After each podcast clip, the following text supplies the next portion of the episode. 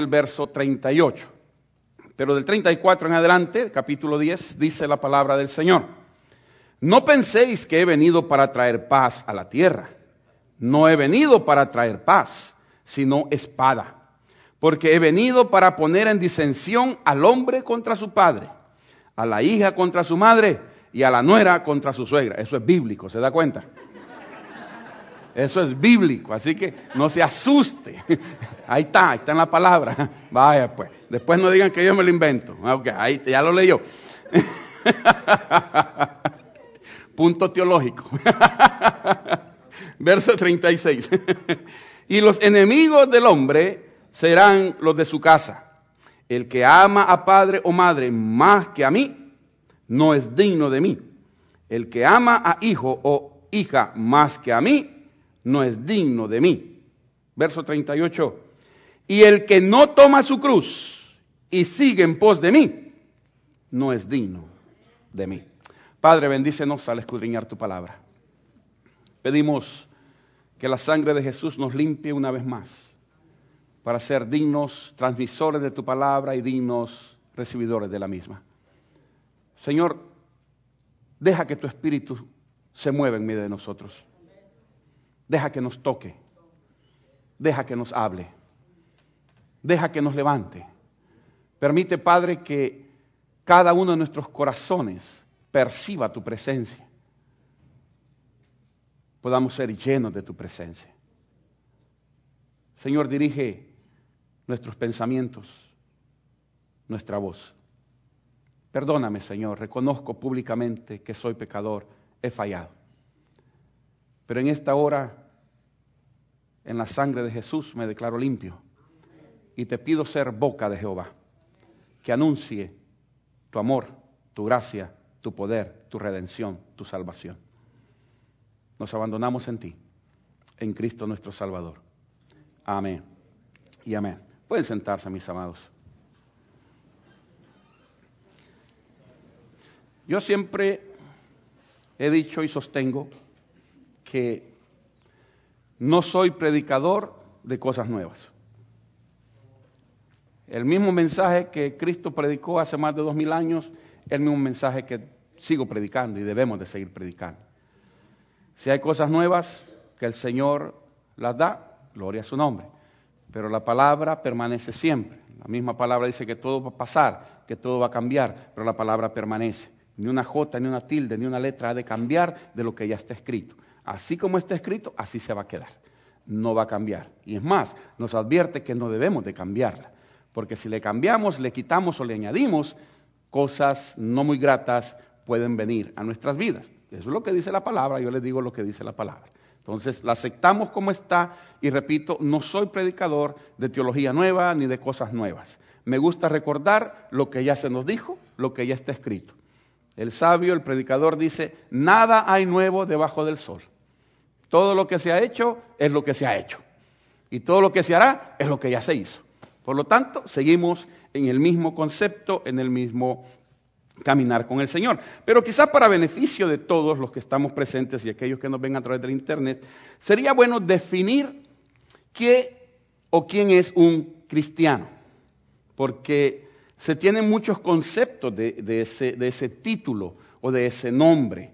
Y vamos a ver que no es ni título ni nombre, es un apodo y lo vamos a ver más para adelantito. Pero sería bueno, digo yo, para beneficio de todos nosotros, recordar un poquitito. Recuerde usted que desde el año 33 de nuestra era se comienza con lo que se conoce como la era cristiana. ¿Por qué? Porque Cristo es el que hace la diferencia.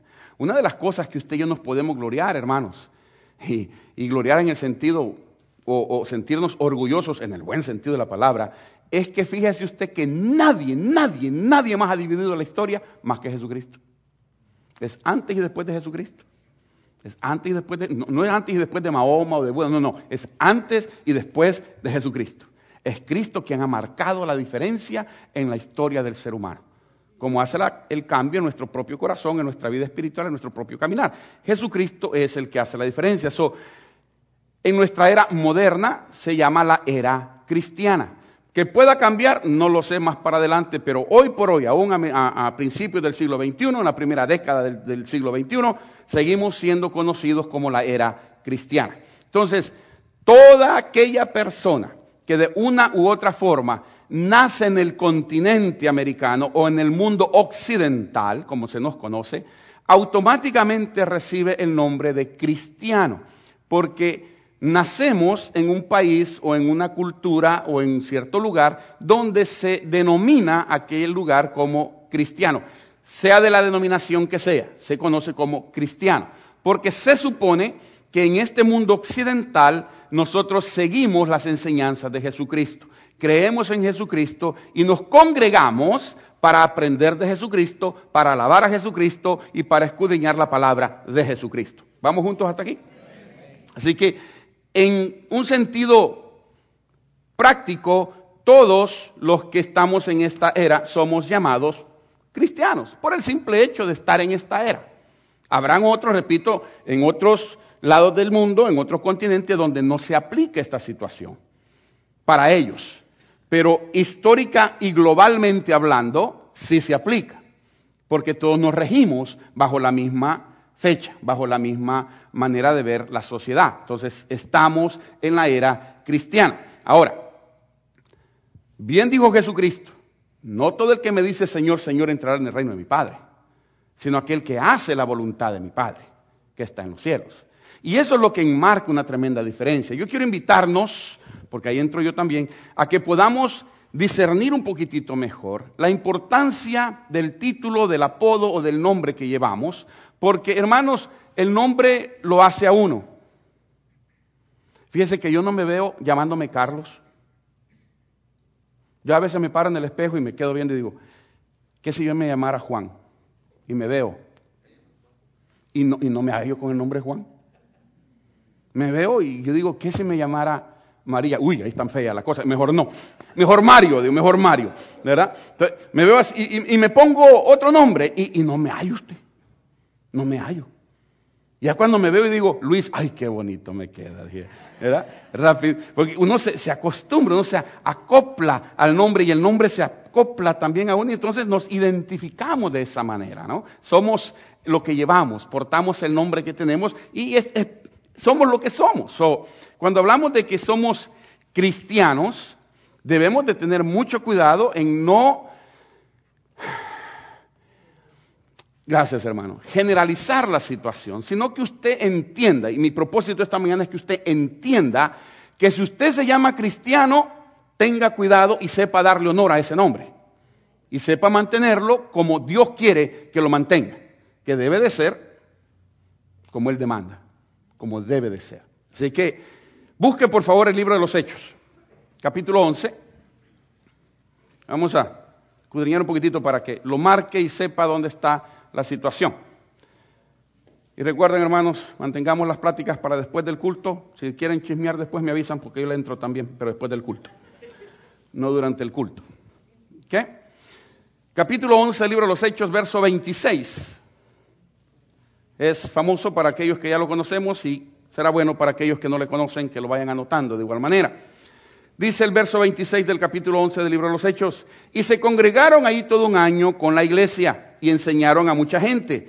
Y a los discípulos, y a los discípulos se les llamó cristianos por primera vez en Antioquía. ¿A quiénes se les llamó cristianos? A los discípulos. No a cualquiera que había visto a Jesús o que había caminado con Jesús o que había visto los milagros de Jesucristo, sino a los discípulos. Un discípulo es aquel que ha tomado la decisión de seguir a su maestro. Un discípulo es aquel que ha tomado la decisión de ser la imagen de su maestro. Un discípulo es aquel que toma la decisión por sí mismo de llegar a ser como su maestro. ¿Algún amén a eso? Eso es lo que es un discípulo, un seguidor. Sea, no fue a todo mundo, sino a los discípulos. Me, están agarrando la onda, hermanos. Como dicen los muchachos. Es a los discípulos, a aquellos que ya tenían la decisión en su corazón, en su mente, de seguir las enseñanzas de Jesucristo, de seguir los mandamientos de Jesucristo, de seguir las ordenanzas de Jesucristo. A esos se les dio el título de cristianos. ¿Por qué? Porque reflejaban en su enseñanza y en su vida la vida de su Maestro, Jesucristo. Entonces se les llama cristianos. Ahí surge por primera vez lo que ahora usted porta en su corazón y en su mente y en su ser. El nombre, el apellido o el apodo, si usted lo quiere decir, porque esto es un apodo que se le dio de cristianos. Y bendito sea el Señor porque qué lindo apodo se nos dio. No pudimos tener mejor apodo que cristiano. Yo he tenido más apodos en mi vida que pelos en la cabeza. Olvida, a mí me han dicho, usted sabe, cuando uno no es normal, ¿verdad? Que uno pasa de lo normal, usted sabe. Le ponen a uno cada... Ay, hermano. No sé qué, me encontré con un amigo del Salvador en, en Facebook y le digo, ¿cómo está Nelson? Soy Luis. Y me responde, ¿quién? Le digo, Luis, Luis Esquetini. Me dice, no me recuerdo, y le pongo, escalera parada. ¡Oh! Me pone, ya me acordé. Más fácil se acuerdan del apodo que del nombre. ¿No es cierto? Me decían kilómetro parado, tren parado, libélula. Y yo me pongo a decirle nombre y hasta en la iglesia, llego a la iglesia y lo primero me, ay, dice, este es saqueo. Todo lo contrario, ¿verdad? Saqueo era chiquito. Y, cómo, se, cómo se, se, populariza esa cosa. Yo me acuerdo andando caminando por las calles de San Salvador y pasaba un vaso y por ahí, ¡ay, saqueo! Por todos lados. Nadie me decía Luis o hermano, saqueo. Y hermano viene a ser otro apodo que nosotros tenemos. Pero yo siempre le digo, apréndase los nombres. Apréndase los nombres. Apréndase los nombres. Con los diáconos les estoy diciendo siempre, apréndanse los nombres de los hermanos. hermano fulano, hermano. Porque no hay cosa más bonita que le digan a uno el nombre. Aunque usted se llame Clorifundio, es bonito que se lo digan. Es bonito que le digan a uno su nombre.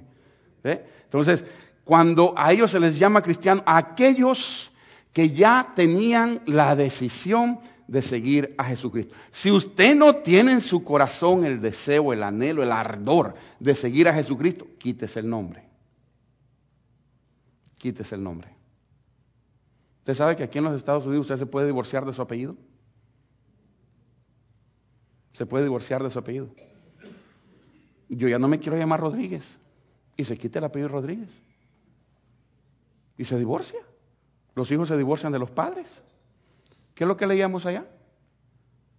Es la misma situación. Jesucristo vino a perturbar aquello que nosotros creíamos que estaba bien. Yo sé que estoy perturbando las mentes de muchos, pero, yo soy cristiano, pues a mí, yo, que yo no venga a esta iglesia, oh, yo soy cristiano. Eh, momentito. Piense lo que está escuchando. Cristiano es un discípulo de Jesucristo. Si usted no es discípulo de Jesucristo, quítese el nombre, porque no le corresponde. No le corresponde. Es como si Tomás se quisiera llamar Esquetini. ¿De dónde? Yo no se lo doy. ¿Me explico? No le corresponde. ¿Por qué? Porque no es parte de mi familia corporal. Es parte de mi familia en la fe, pero no es parte de mi familia corporal. O que yo me quiera poner fuentes, tampoco me lo da. Me lo vende, pero no me lo da. Es, la misma situación. Si no hay en tu corazón el deseo de ser un discípulo de Jesús, quítese el nombre. ¿Por qué? El que no toma su cruz y sigue en pos de mí, no es digno de mí. Cristiano ferviente es aquel que pecamos a cada rato, que la regamos a cada rato, pero que estamos dispuestos a agacharnos, a agarrar nuestra cruz, ponerla en el hombro y seguir a Jesucristo. Porque no hay tal cosa de perfección en la vida, hay lucha en la vida, y se lo voy a comprar más para adelante. Hay lucha. Si esto es una, esto es una lucha. Hablaba con, recuerdo que platicaba con este pastor el miércoles y le digo, hermano, corra despacio. Esto, le digo, esto no es una carrera de 100 metros. Amén, Pastor Colón. Esto no es una carrera de 100 metros. Todo lo que da y llega. Ah, no, esto es un maratón. hay que ir despacio. Porque usted no sabe cuándo va a llegar. Usted no sabe cuándo va a llegar. ¿Sabe cuándo llega a la meta? Cuando llega con Jesucristo. Ahí se acabó el maratón. Pero mientras estamos en la tierra, somos maratoneros. No mareros, sino que maratoneros. Diferencia, hay diferencia con él, diferencia con él. estamos en el maratón de la vida. So, nadie, nadie que toma la decisión de seguir a Jesucristo sigue siendo el mismo antes de conocer a Jesucristo. La primera característica que yo quiero que usted se lleve en su cabecita y en su corazón de un buen cristiano es aquel que ha tenido una conversión. Si no hay conversión en tu vida, sorry, podrás ser amigo del cristianismo, del evangelio, pero ni eres ni cristiano, ni mucho menos evangélico. Debes de tomar la decisión de seguir, de entregarte a Jesús. Cuando tomas esa decisión, viene Jesucristo a tu corazón y entonces hay una conversión. Y eso es lo que está tan malentendido en nuestros días.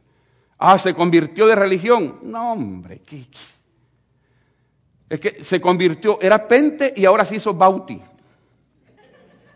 Ese es el vocabulario de hoy en día. Se vino de los católicos y se hizo aleluya. Hermano, eso no es conversión, eso es reciclaje. Eso es reciclaje espiritual. Muchas iglesias crecen y, estamos contentos y ya tenemos mil y dos mil. Y, mi primera pregunta es, ¿cuántos se convierten? ¿Cuántos se convierten? No es que vienen de aquella iglesia que se dividió a la otra, que vienen de aquí, que estaban enojados con el pastor, que les cayó mal la esposa del pastor, que les cayó mal el diácono, entonces se vinieron para acá. Eso no es crecimiento, eso es reciclaje. Eso es reciclaje espiritual. Pero qué lindo es cuando uno dice, aquí se convirtió el hermano, aquí se convirtió la hermana, aquí conoció a Jesucristo, aquí nació, aquí está creciendo, aquí lo alimentamos y aquí le esperamos ver un adulto en la fe. Eso es lo lindo. Reciclaje no. Reciclaje no, hermanos. No, me lo vaya a tomar a mal. Si usted no visita otra iglesia, bienvenido, por favor. Le lleva saludos a su pastor, le lleva saludos a su iglesia.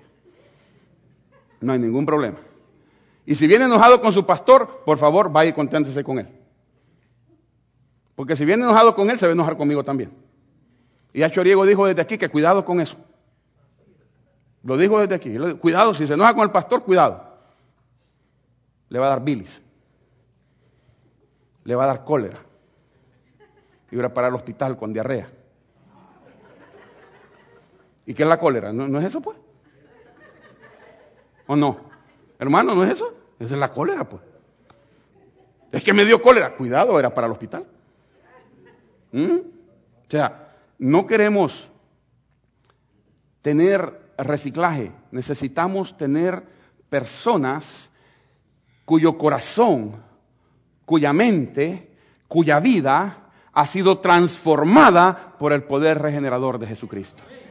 De eso es lo que se trata. Un buen cristiano, una buena característica de un buen cristiano es aquel que ha sido convertido a Jesucristo, no a la iglesia, no a la religión, a Jesucristo. Y usted puede convertirse a bautista y seguir en la iglesia pentecostés, pero usted ha sido convertido a Jesucristo. Y eso es lo que nos importa, hermanos. Yo veo allá en el Evangelio de Mateo, en el capítulo 28, donde dice, id y predicad el Evangelio a toda criatura. Yo no encuentro donde dice, id y llenad las iglesias. ¿Alguien tiene esa versión popular? Porque yo no la tengo. Dice, id y predicad el Evangelio. La llenura de la iglesia es consecuencia de predicar el Evangelio. Pero no es al revés la buena, la primera característica es de un buen cristiano es aquel que sabe tomar su cruz y seguir a Jesucristo pase lo que pase. Una segunda característica de un buen cristiano es aquel o aquella que sabe trabajar en equipo. ¿Me escuchó? Ni un amén yo como que no hay futbolistas aquí. Es aquel hermano, es aquella hermana que sabe trabajar en equipo. Mire, jueces 20:11, se lo leo por cuestión de tiempo. Y se juntaron todos los hombres de Israel contra la ciudad, ligados como un solo hombre. En esto conocerá el mundo, dijo Jesucristo, que sois mis discípulos, si os amáis los unos a los otros, si aprenden a ser uno, como mi Padre y yo somos uno. Es aquel que sabe Hermano, Dios tiene un tremendo sentido del humor. Pero tremendo. Dios le encanta reírse de nosotros, fíjese. Y con nosotros. Le pone a trabajar a usted con el que más, más le cae en la iglesia. Man, yo esa maestra no la aguanto, dice alguno. ¿no? Con ella la mandan a trabajar. Con ella lo ponen a trabajar. ¿Se da cuenta? Es, Dios tiene unas cosas para hacer, pero lo que Él quiere es que nosotros aprendamos a ser uno, a trabajar en equipo. Mire, hermano, uno de los consejos que yo les doy a las parejas siempre es, no trate de cambiar a su marido a su modo y no trate de cambiar a su mujer a su manera. Deje lo que sea quien es. Aprenda a convivir con él, aprenda a convivir con ella tal y como es. Acéptela, acéptelo como es. Si le lleven los pies, láveselos. Láveselos. Tiene mal aliento, regálele una colgate. Ya estuvo. Pastor no se baña, mire, regálele perfumes. Puede ser español, la verdad, hermano. regálele perfume. Pero encuentre, no, no, no, no deje que esas cosas lo separen. El diablo lo que quiere es separación. Todo el tiempo. Eso es muerte, separación. Separación. Separarnos. Que no aprendamos a trabajar en equipo, hermano. Las iglesias se dividen porque ciertas personas tienen ansia de poder. Aquí mando yo. El pastor tiene que hacer lo que yo digo. Si no, no diezmo, no diezmo.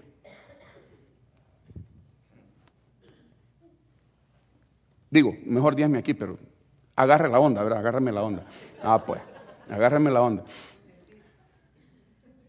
Hermano, una, una persona, no me hagan reír, una persona que le falta, que le faltan 10 para el peso, dicen ahí en mi pueblo, es aquel que cree que al no diezmar va a dañar al pastor.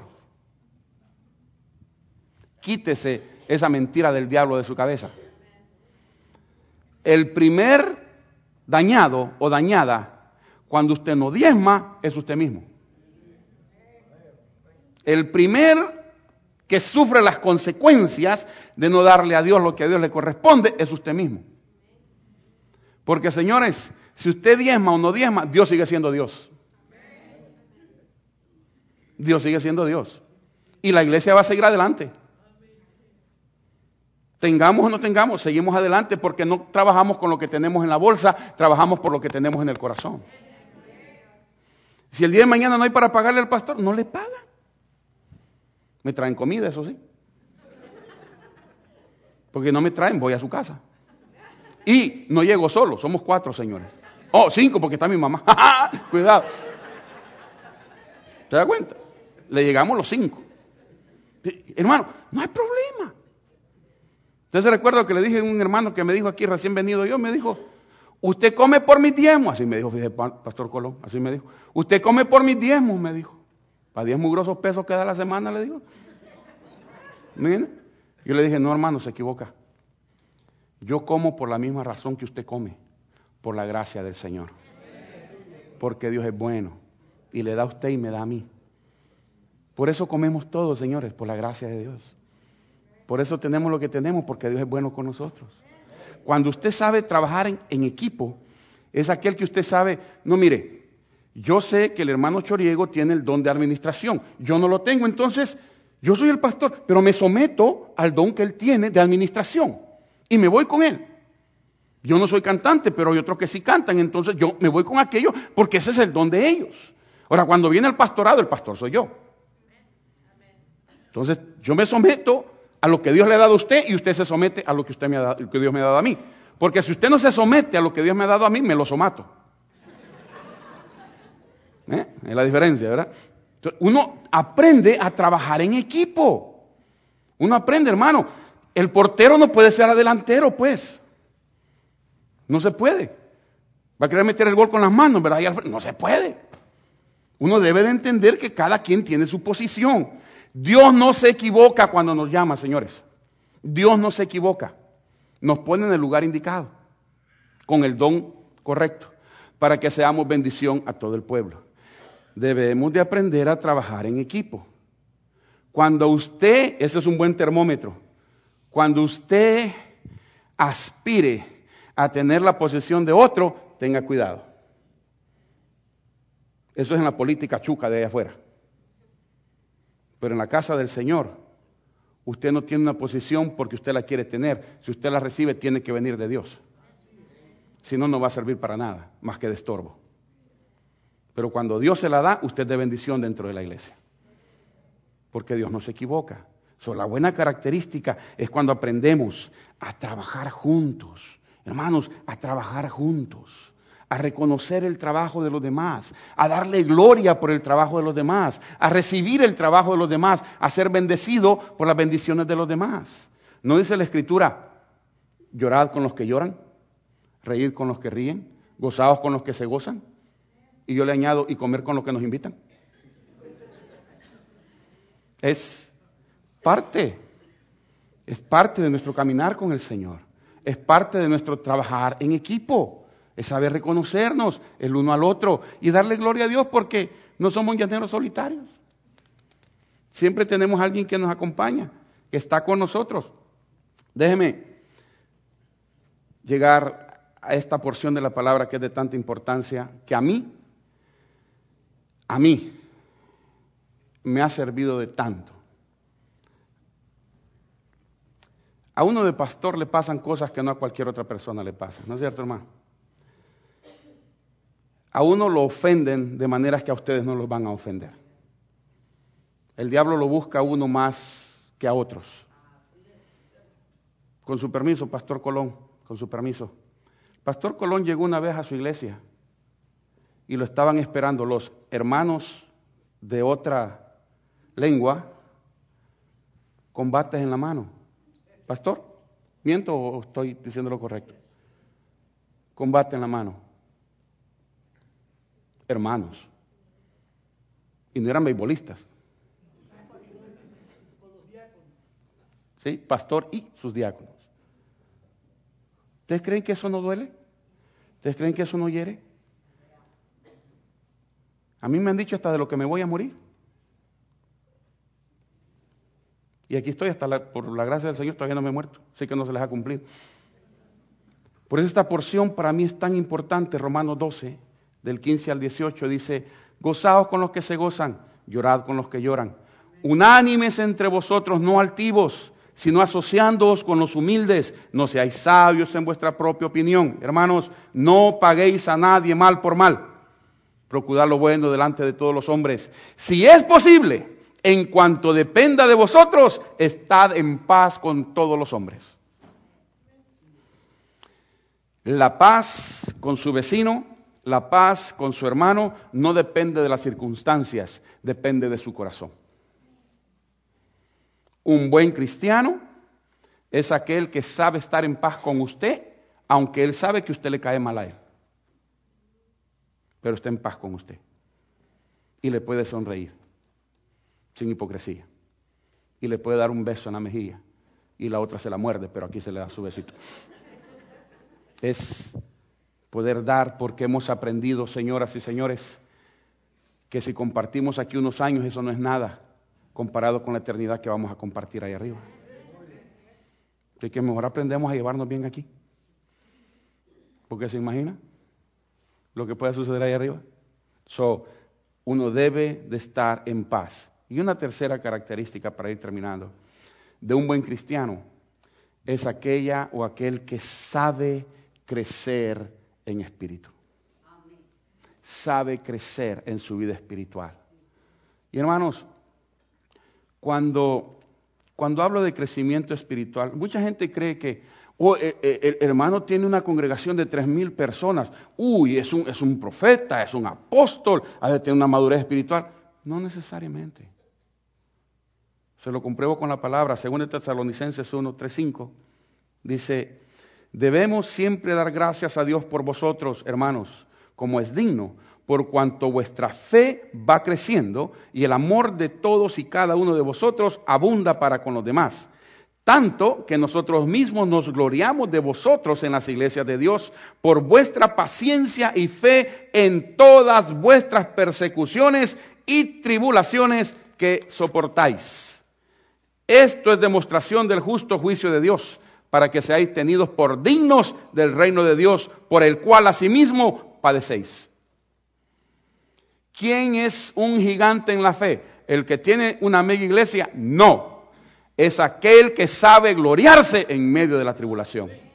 Es aquel que sabe darle gloria a Dios en medio del problema. Es aquella persona que le dijeron tener dos semanas de vida y dice, pues son dos semanas de vida, se las dedico al Señor. Son aquella persona que no importa si no tiene nada en la refri, nada en el banco, sabe, entiende y espera que Dios le va a suplir a sus necesidades. Ese es un gigante en la fe.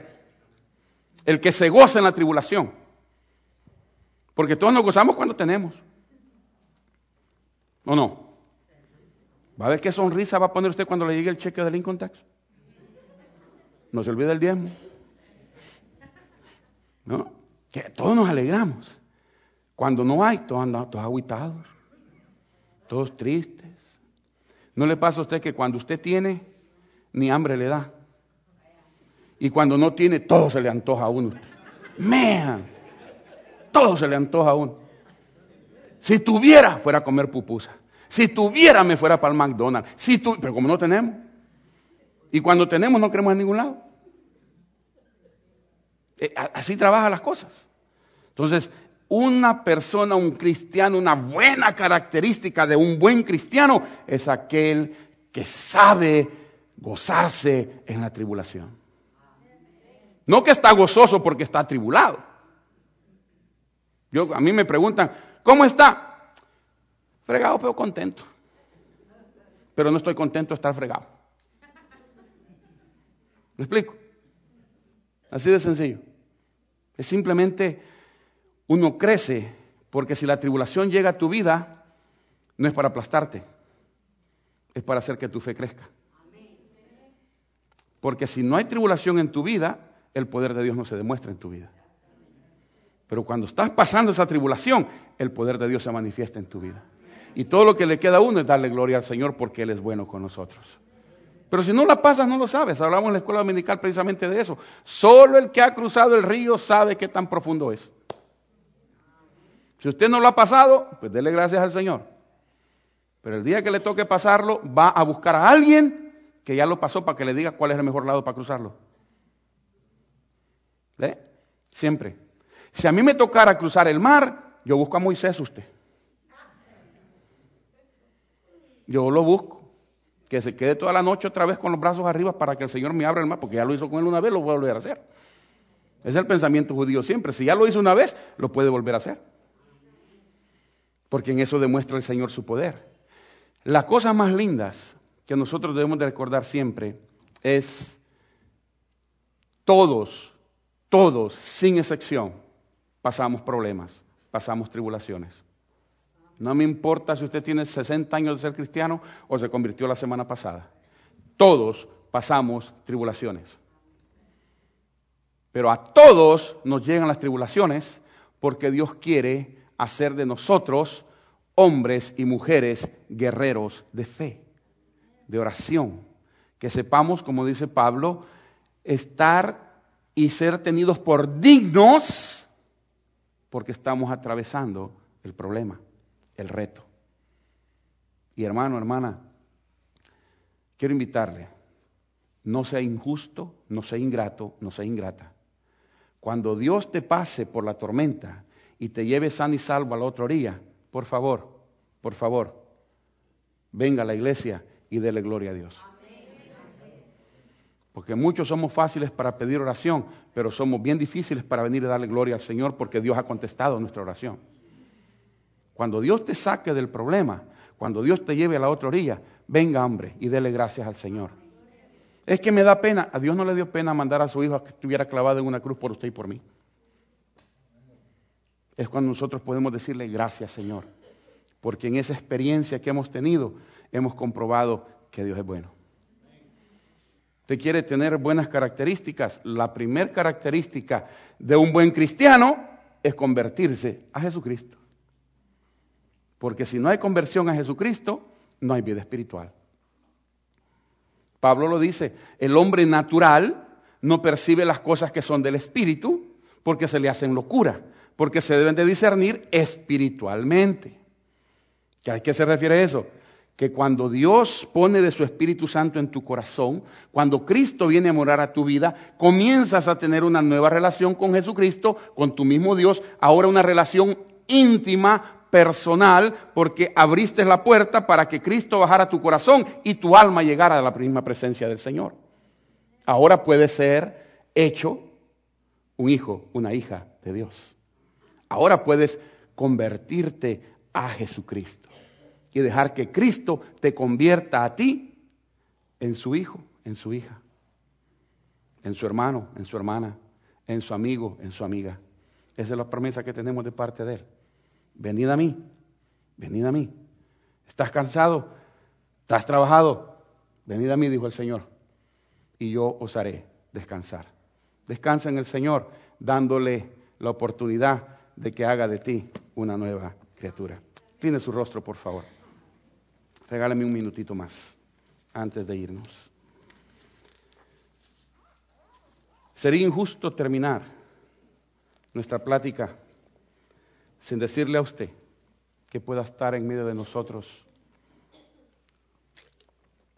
y que nunca ha tenido la oportunidad de decirle a Jesucristo que venga a morar a su corazón.